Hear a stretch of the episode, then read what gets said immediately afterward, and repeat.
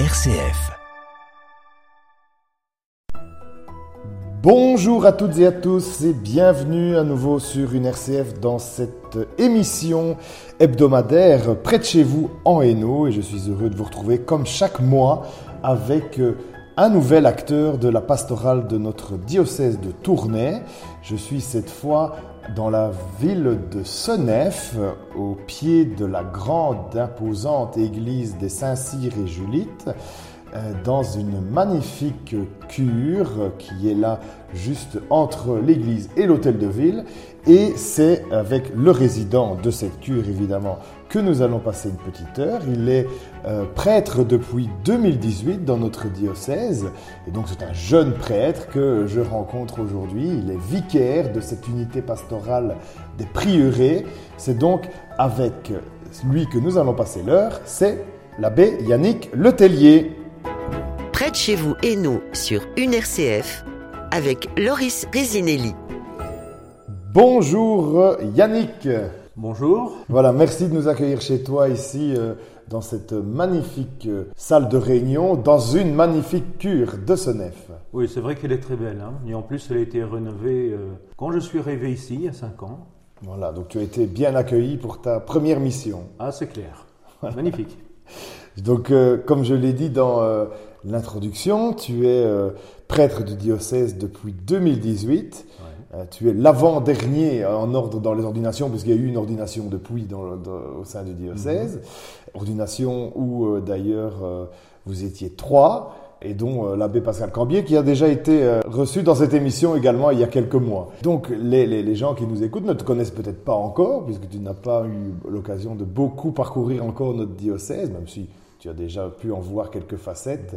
Et donc la première question que euh, je pose à tous mes invités, c'est euh, qui est l'abbé Yannick Letellier? Euh, L'abbé Yannick Letellier, c'est un peu, je vais dire entre guillemets, euh, comme un, un cheveu tombé dans la soupe. Puisque, voilà, bon, je vais commencer par le début, j'ai 44 ans. Mhm. Et donc, comme tu l'as dit, ça fait 5 ans que je suis prêtre ici à Tournai, c'est ma première nomination. Mais il faut savoir qu'avant de, de rentrer au séminaire et même, euh, je veux dire, de rencontrer Jésus, ben, je n'avais jamais foutu les pieds à l'église. C'est ça. C'est ce qui est assez étonnant, alors d'où le, le séisme que ça a provoqué dans, dans ma famille quand j'ai dit que je, que je rentrais au séminaire. Une conversion donc tardive? Oui, tardive, oui. Euh, J'avais environ 4 ou 5 ans de christianisme euh, Mhm. quand je suis rentré au séminaire et je, je n'avais jamais été confirmé. C'est ça. Pourquoi? Parce que ma mère m'avait expliqué que si je voulais être confirmé, je devais faire du catéchisme. Alors, comme euh, je ne savais pas ce que c'était, elle m'a dit c'est des cours que tu dois suivre. Le gros mot qui fait peur. Et donc voilà, comme c'était des cours en plus de l'école, j'étais assez fainéant à l'époque, euh, je me suis dit pas question. Mhm. Voilà. Mais j'ai dû la refaire plus tard, bien sûr, à Voilà. 28 ans. Donc une enfance euh, traditionnelle, on va dire, bien qu'en dehors de l'église. De la petite enfance, elle a été assez traditionnelle, bien qu'issue d'un couple divorcé. Mhm. J'ai eu beaucoup d'amour dans ma famille et c'est d'ailleurs euh, ce qui m'a aidé. Et certainement le témoignage de ma mère dans, dans mon enfance, Mhm. qui ne pouvait pas supporter de voir euh, quelqu'un malheureux, m'a indirectement peut-être poussé là-dedans. Maintenant, c'est l'adolescence qui a été un peu plus mouvementée Mhm. de mon côté. Mhm. D'accord. Et donc euh, cette adolescence qui t'amène à te diriger vers une formation d'informaticien? Alors au départ, il fallait savoir qu'à cette époque-là, informaticien pur et dur en secondaire, ça n'existait pas. Mhm. Donc j'ai fait les sciences dans, dans une école que, que je ne citerai pas pour pas lui porter préjudice. Euh, mais voilà, c'est dans cette école que tout a commencé à, à dérailler pour moi, puisque j'ai été victime de harcèlement scolaire durant, durant cinq ans, Mhm. sans oser en parler. Donc c'était au quotidien des crachats, des mauvaises blagues, euh, des coups.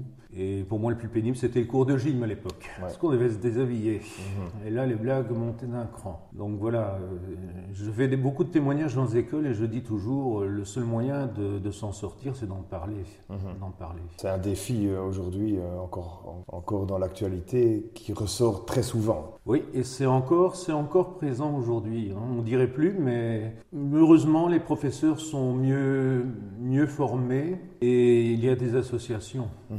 Surtout à l'époque, il n'y avait pas les réseaux sociaux. C'est ça. Les réseaux sociaux aujourd'hui font que Ça amplifie, ouais. oui. Parce que tout simplement que moi, quand j'étais chez moi, j'avais une bulle de sécurité. Mhm.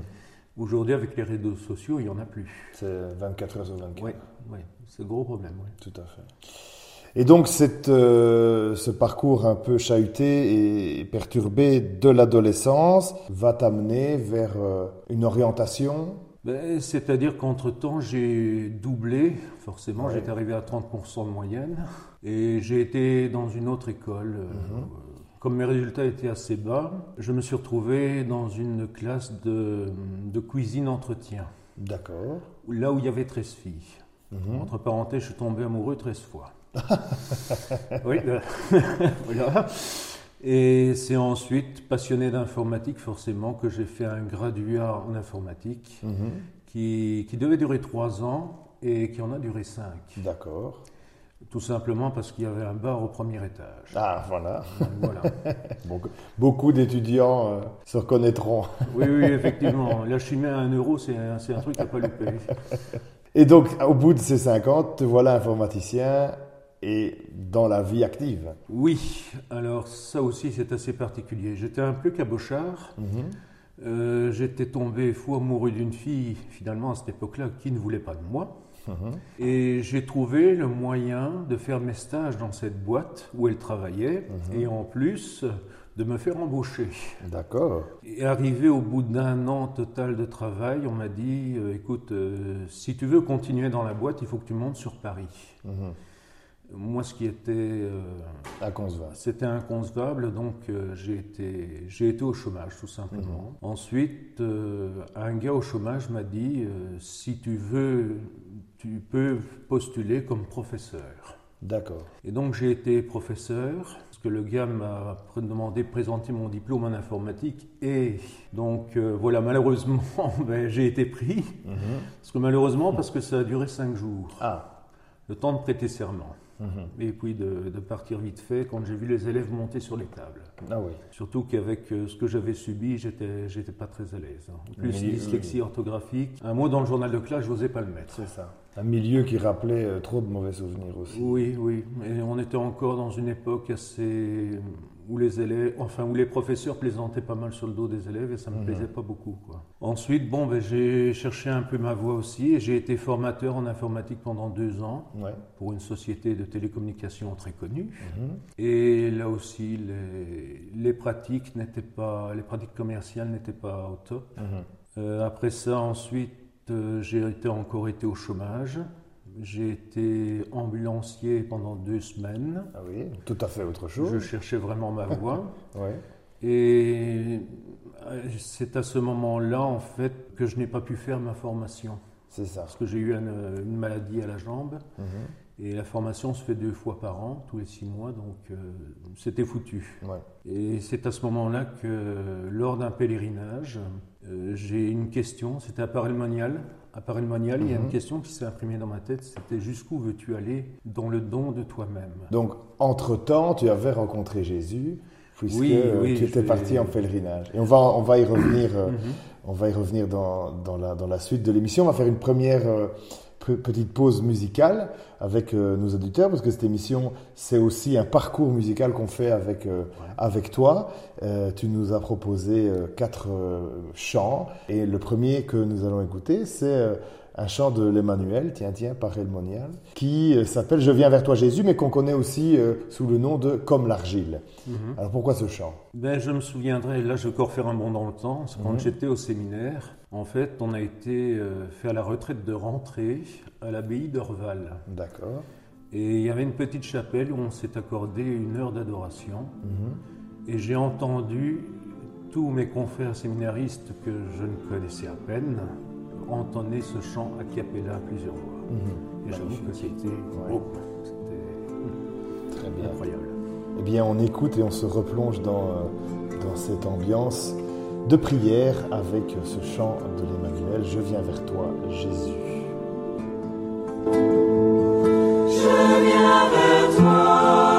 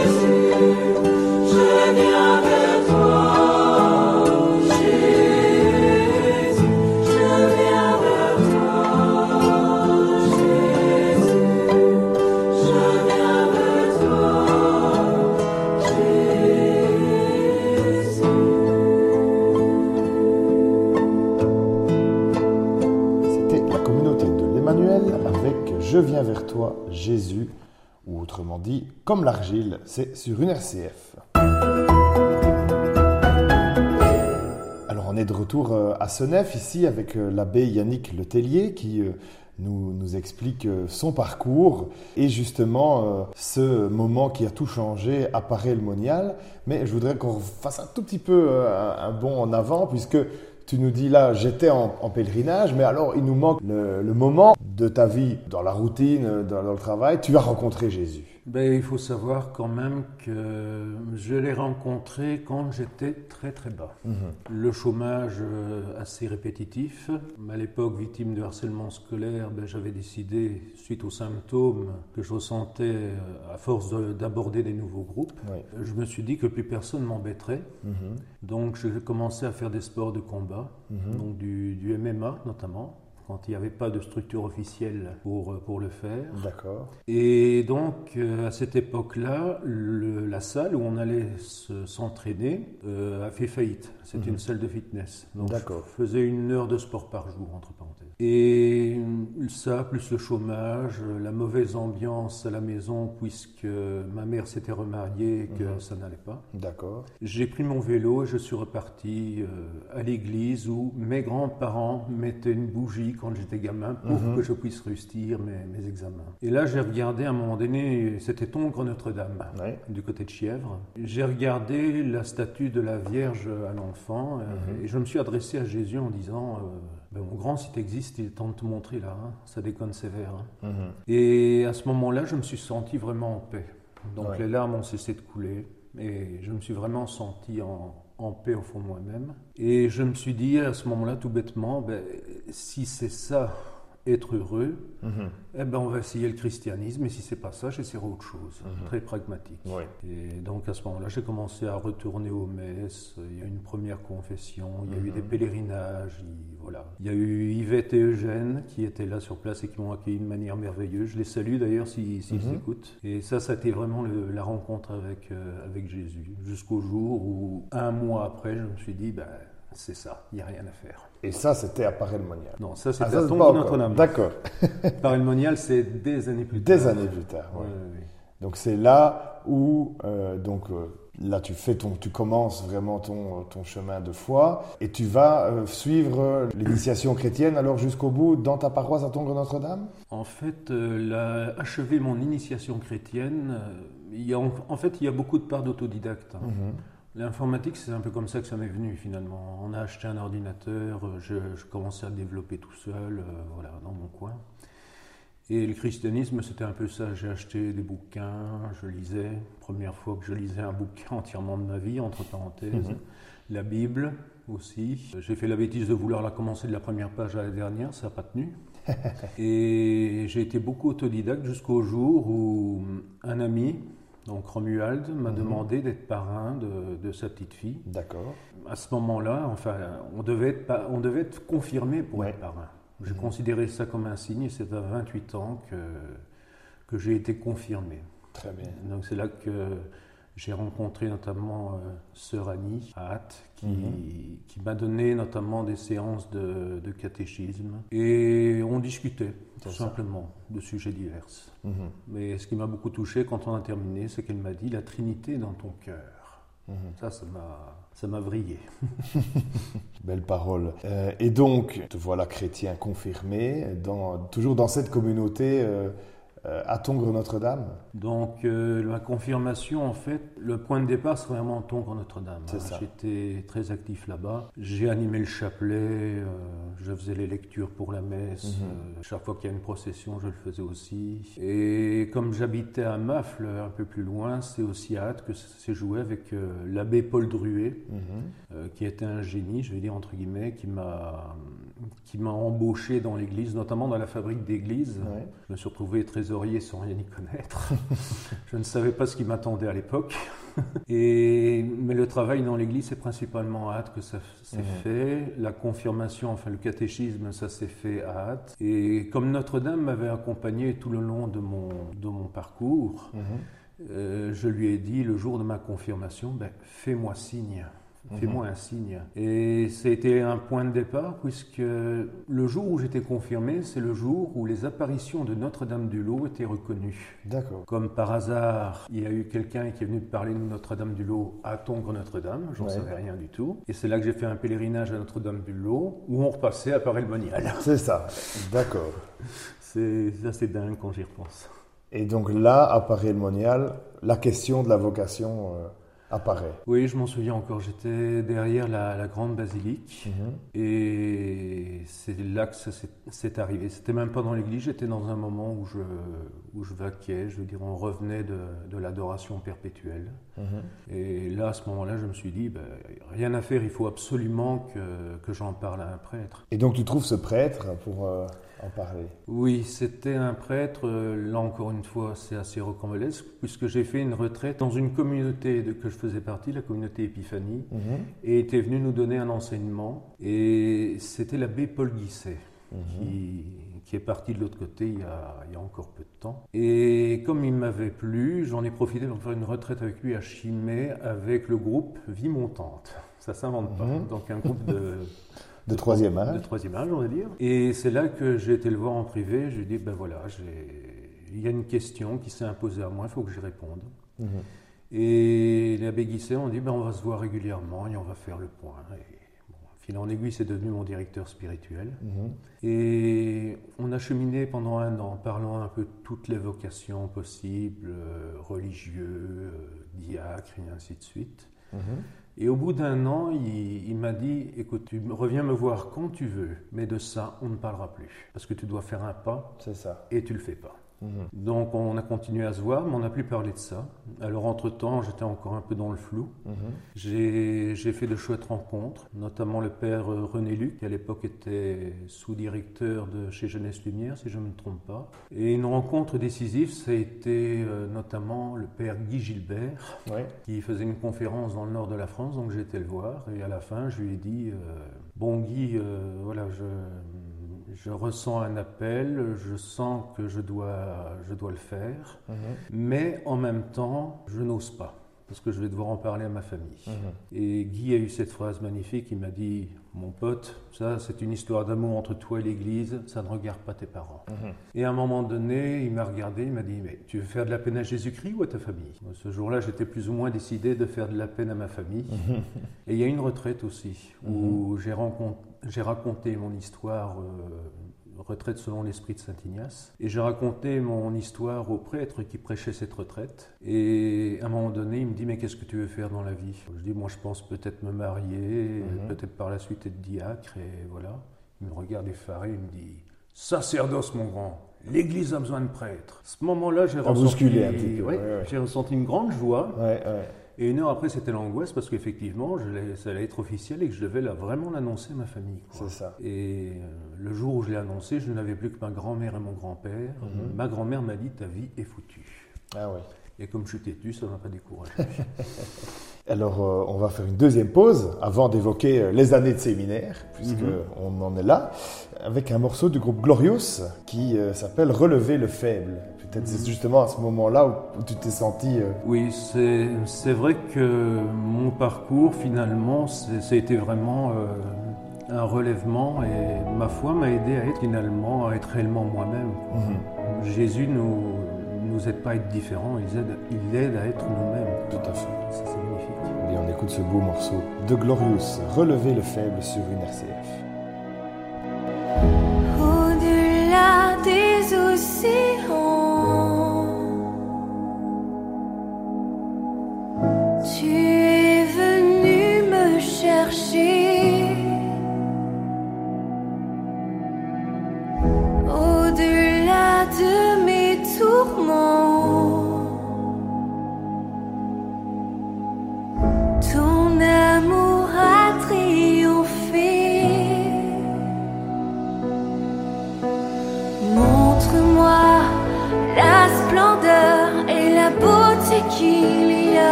à se confier à ta voix.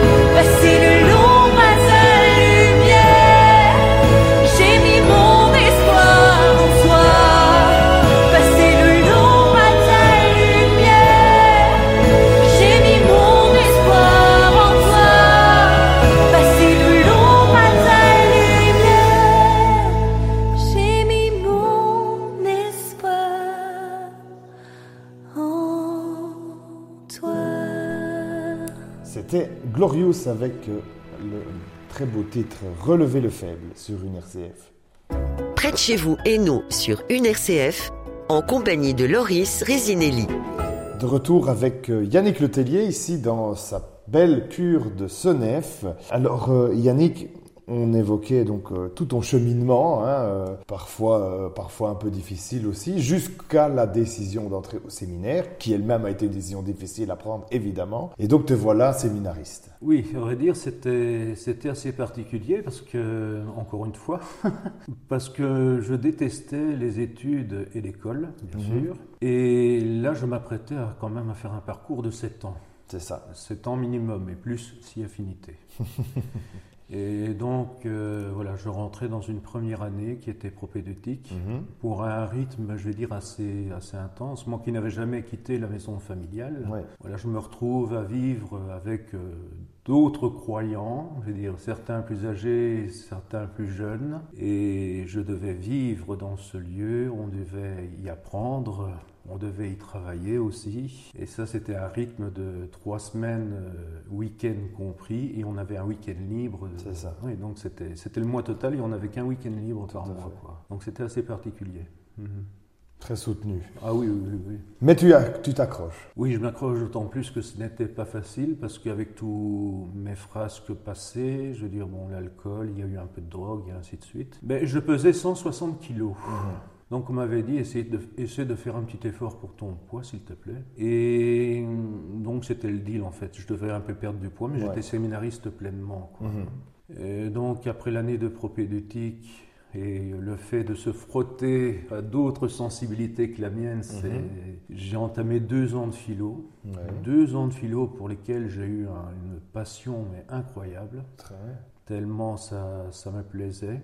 C'est totalement autre chose que l'informatique. Hein. C'est totalement, oui, c'est plutôt... L'informatique, c'est plutôt scientifique. Là, je passe dans le littéraire. Tout à fait. Donc, euh, Socrate, Platon, Heidegger et tout. Mhm. Mais ça m'a vraiment plu. C'est vrai que ça m'a renvoyé aussi à mon enfance parce que plus petit, j'avais fait cette expérience de la contingence, comme on dit. Mhm. C'est-à-dire, j'existe et j'aurais pu ne pas exister. Ouais. C'est, j'étais encore euh, même pas adolescent quand j'ai fait cette expérience-là, donc j'ai vraiment retrouvé un écho euh, à, à cette façon de penser donc, que j'ai retrouvé. Alors, bien sûr, il y a eu des cours assez casse-pieds. Euh, le latin, le grec et l'hébreu, que j'ai lamentablement foiré. Mais euh, ce qu'il faut dire, c'est que les connaissances intellectuelles ne sont pas. Je veux dire, il faut se donner à fond, mais Mhm. Même si on, re- si on loupe une partie des études, ben, on peut quand même y arriver. C'est ça. Bon, et au bout des deux ans de philo, ben, je suis rentré dans, dans quatre ans de théologie. Mhm. Et bon, là, ça a commencé à être les ténèbres, quoi. Oui. Euh, Parce que je ne voyais, on on ne voit plus très bien où on en est, quoi, en fait. Mhm. Le parcours est assez long et on se dit finalement, j'en suis nulle part et il y a encore quatre ans, quoi. Mhm. Surtout que la théologie, euh, par moments, elle m'a un peu gavé. Il y a des trucs qui me plaisaient, mais il fallait pas trop m'en parler. Simplement, pourquoi? Parce qu'on ne pouvait pas penser. C'était cadré, c'était droit, c'était tout l'inverse de la philo et Mhm. ça m'énervait. Alors surtout pour les examens, ce qui m'angoissait, c'est que moi, à cette époque-là, j'étais quand même, euh, j'avais déjà plus suivi de cours depuis avant, euh, avant le séminaire. Et pour se remettre à étudier, Mhm. des syllabus complets. Euh, donc voilà, c'est le petit miracle en fait qu'il y a eu au séminaire, c'est que je lisais une fois, une fois et demie, voire deux fois le syllabus, pas Mhm. plus. Je me présentais à l'examen, je le passais. Et ça a toujours passé merveilleusement. Donc j'ai eu beaucoup de chance au niveau des examens et c'est quand même un, un chouette moment qui a été, qui a été vécu. Oui, c'est quand on m'a annoncé, j'étais en, en Allemagne à ce moment-là. Mhm. J'allais chercher les, or- les- les ornements liturgiques en Pologne pour les, pêcher- pour les acheter moins cher. Ouais. Et c'est à ce moment-là que j'ai reçu un SMS comme quoi on pouvait demander à devenir diacre. Je Mhm. me suis dit, euh, peut-être une chance d'y arriver finalement. Ouais. Donc, euh, ouais, je me souviens encore euh, de, de cette ordination déconale à la fin de, de mon parcours au séminaire. Mhm. Un des grands moments, c'est quand ma paroisse de stage, je vais dire entre guillemets, euh, est venue en quart pour l'ordination. Et ils ont commencé à répéter la litanie des saints. J'ai été pris d'une émotion. Les larmes commençaient à me couler. J'ai dit, il faut que je me casse. je me suis cassé dans ma chambre un petit peu, faire le point, me préparer, m'habiller. Et finalement, euh, le moment où la litanie des saints a retenti, mais, retenti, mais réellement, Mhm. je sentais mon cœur battre contre le sol. Quoi. Mhm. Voilà, c'était la première fois où je pleurais dans ce parcours euh, du séminaire. Quoi. C'est bien. Et puis quelques mois plus tard, Oui, le diaconat, on avait demandé un diaconat d'au moins peut-être un an, histoire de Mhm. bien tomber dedans. Et un an après, je vais dire entre guillemets, euh, le 24 juin, et on a, j'ai été ordonné prêtre, et là, bon, c'était re-émotion, re les larmes. Mhm. Et mine de rien, j'ai quand même inauguré un petit charisme que j'exerce en paroisse pour le moment. C'est de quasiment rien écrire pour les homélies. Ouais. On m'avait demandé de faire un mot à la fin, Mhm. Et j'avais juste pris quelques notes pour les thèmes, et j'ai totalement improvisé en fait. Mhm. Et donc, euh, tout le monde est venu me voir après, ah mais quel beau mot, je me souviens. On me l'a dit la semaine dernière, on se souvient du mot que vous avez fait. Je dis, ben oui, mais bon voilà, c'était totalement improvisé. Ce qui m'a mis un peu dans, dans l'embarras, parce qu'après on me l'a redemandé. donc j'ai dû le réécrire. Oui. Heureusement, c'était filmé. C'était filmé, voilà. Très bien. Alors, euh, on va faire une troisième pause hein, musicale et puis on, on parlera de, de tes premières missions euh, paroisse avec un titre là euh, on- on- on- complètement profane de Elvis Presley qui s'appelle Heartbreak Hotel. Oui, alors ça, il faut savoir que quand j'étais, quand j'étais petit, enfin 12 ans, ma mère m'avait offert un CD, un, baladeur CD, qui à l'époque sautait à chaque fois qu'on faisait un pas. C'était une horreur. Mais euh, la- ce jour-là, je lui avais demandé un CD d'Elvis Presley, ne me demandez pas pourquoi. Mhm. Il s'appelait le King of Rock and Roll, donc je me suis dit, ben, autant prendre ce qu'il y a de mieux. Et la première chanson que j'ai entendue d'Elvis, c'était Heartbreak Hotel, et ce jour-là, ma vie a changé. Je suis fan d'Elvis Presley Ah depuis que j'ai 12 ans, j'ai été à Memphis. Ah oui, oui. Non, rien que le nom d'Elvis Presley, pour moi, ça évoque euh, Uh-huh. qui était croyant, entre parenthèses. Eh bien, tout à fait. Eh bien, on écoute Elvis Presley alors avec, euh, avec l'abbé Yannick Letellier sur une RCF, Heartbreak Hotel. Well, since my baby left me, well, I found a new place to dwell. Well, it's down at the end of Lonely Street, that heartbreak hotel where I'll be. I'll be just a lonely, baby. Well, I'm so lonely. I'll be so lonely I could die. It's always crowded, you still can find some room for broken-hearted lovers to cry there in the gloom. Be so, well, be so lonely, baby. Well, be so lonely. Oh, you're so lonely they could die. Now the bellhop's tears keep flowing, the desk clerk's dressed in black.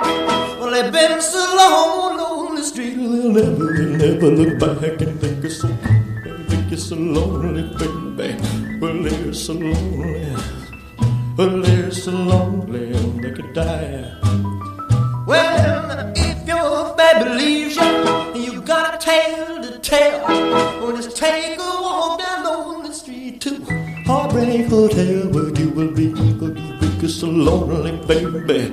Well, you'll be lonely, you'll be so lonely, you could die.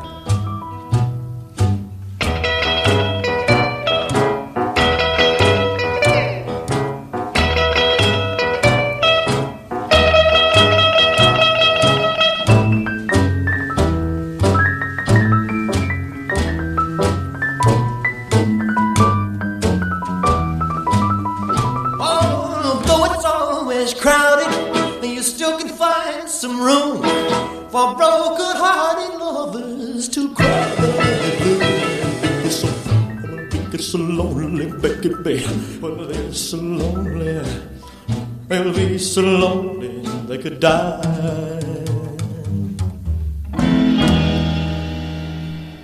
C'était le king du rock and roll, Elvis Presley, sur une RCF.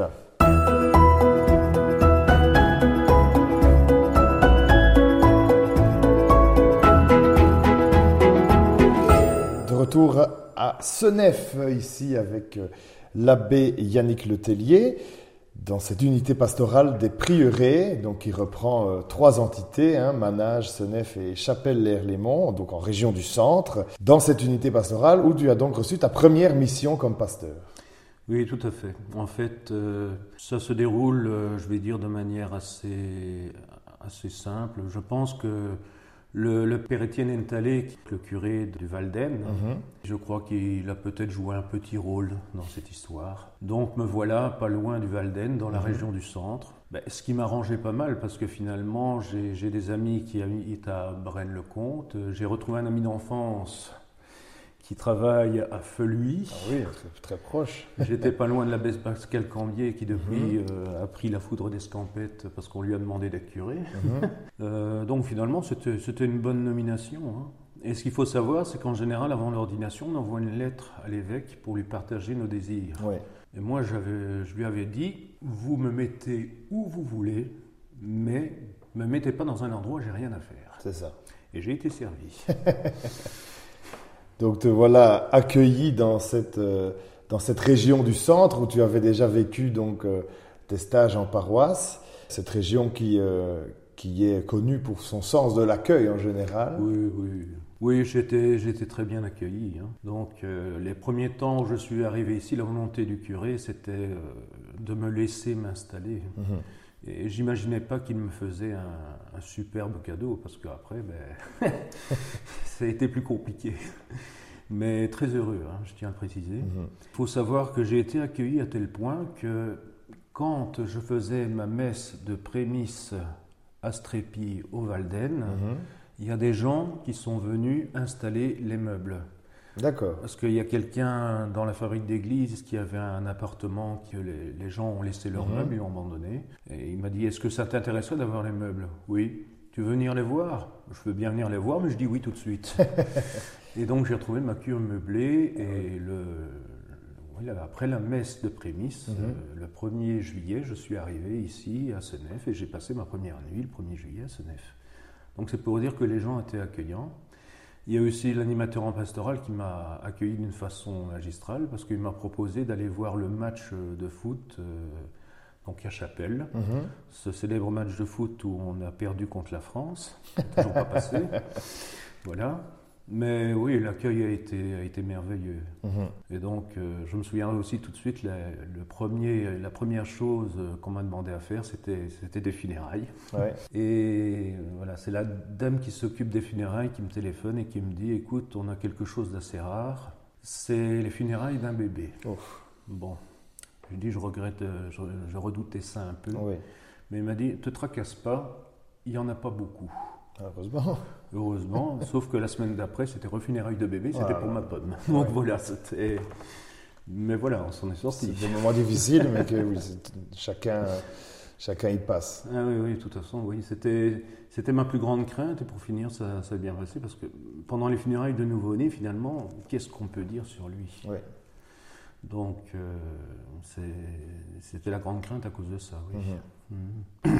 Et donc voilà, euh, tu as fait tes, tu fais tes, tu prends tes marques ici et tu es maintenant donc euh, bien installé comme vicaire Oui. avec plein de responsabilités. Ben, c'est-à-dire que ma spiritualité, moi, c'est la, la spiritualité de l'ordinaire. hein. C'est ce qui m'avait frappé au séminaire, c'était le mystère de l'incarnation. C'est vraiment, je veux dire, euh, au milieu du peuple que, que je trouve ma, ma mission. Et donc, euh, plein de choses à faire, je veux dire, oui. Donc, euh, c'est principalement les, les, bon, les funérailles, bien sûr, ça il faut déjà on en a beaucoup dans la région quand même. Les baptêmes, ça, on en a énormément aussi. Les mariages, comme il y a beaucoup de châteaux et de salles ici, Mhm. c'est, je dois être à 10 ou 13 mariages par, euh, par an. Et beaucoup d'accompagnement aussi. Des personnes qui ont des difficultés ou ce genre de choses. Euh, Et j'ai notamment euh, déjà aidé une personne euh, toxicomane. Moi, je ne veux pas trop rentrer dans les détails, mais ça a été, ça a été rock'n'roll. Tout à fait. Euh, oui, les personnes qui sont endettées, qui Mhm. ont des maladies, ce genre de trucs. Et voilà, je vais les visiter. On va les aider un petit peu. Donc voilà, avec chaque fois que je rencontre un cas, ben, j'essaie juste de me, de me donner à fond. C'est ça. Et récemment, donc, euh, ben, les deux dernières semaines, c'était une grande première, c'était les écoles, notamment. hein. Mhm. Expliquer ce qu'est un prêtre, euh, quel est mon rôle, et ainsi de suite. Euh, faire visiter l'église aussi à Mhm. quelques-uns, oui. Oser témoigner du, du harcèlement scolaire Oui, aussi, parce que ça, je l'ai encore vu, c'est très très utile. tout à fait. Et, et donc voilà, le Seigneur m'envoie des petits, des petits clins d'œil comme ça. Des personnes. euh, Mhm. Toi, toi qui as été relevé, tu peux relever d'autres personnes aussi. Oui, c'est vrai qu'à l'époque, j'étais un peu dans le brouillard parce que je me disais, mais pourquoi souffrir autant quoi? Mhm. Pourquoi souffrir autant? Et finalement, aujourd'hui, tous les problèmes que je rencontre, c'est ce que j'ai vécu par le passé. C'est ça. Donc euh, finalement, euh, je crois que le Seigneur, dans le secret, préparait un petit peu euh, le prêtre que, que je devais être finalement. Oui. Mhm. Cette expérience de ton passé, c'est aujourd'hui une force. Oui, c'est clair. Oui. Alors on passe euh, un dernier moment musical ensemble avec euh, un dernier titre qui est euh, un titre de l'Emmanuel également, qui s'appelle Céleste Jérusalem. Mhm. Oui, c'était pendant les, les années de séminaire et j'ai rencontré un, un camarade qui, qui, a fait, qui avait fait une chaîne YouTube aujourd'hui. Et donc, euh, il a fait partie justement d'une chorale dans son séminaire avant que tout soit ramené à l'amour, euh, où il chantait ce chant à plusieurs voix. Mhm. Et il me l'avait fait écouter et j'ai trouvé ça mais, du tonnerre. Tout à fait. Eh bien, on écoute ce chant euh, Céleste Jérusalem de la communauté de l'Emmanuel.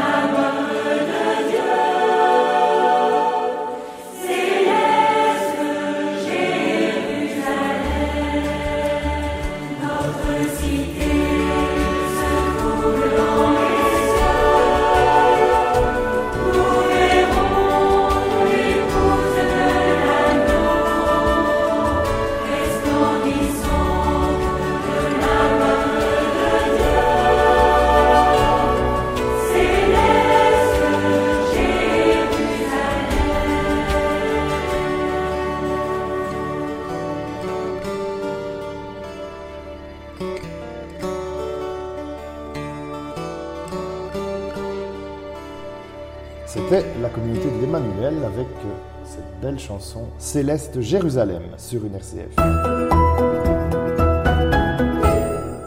Voilà, cher abbé Yannick, le temps est bientôt venu de nous quitter déjà. Ah, déjà. Euh, oui.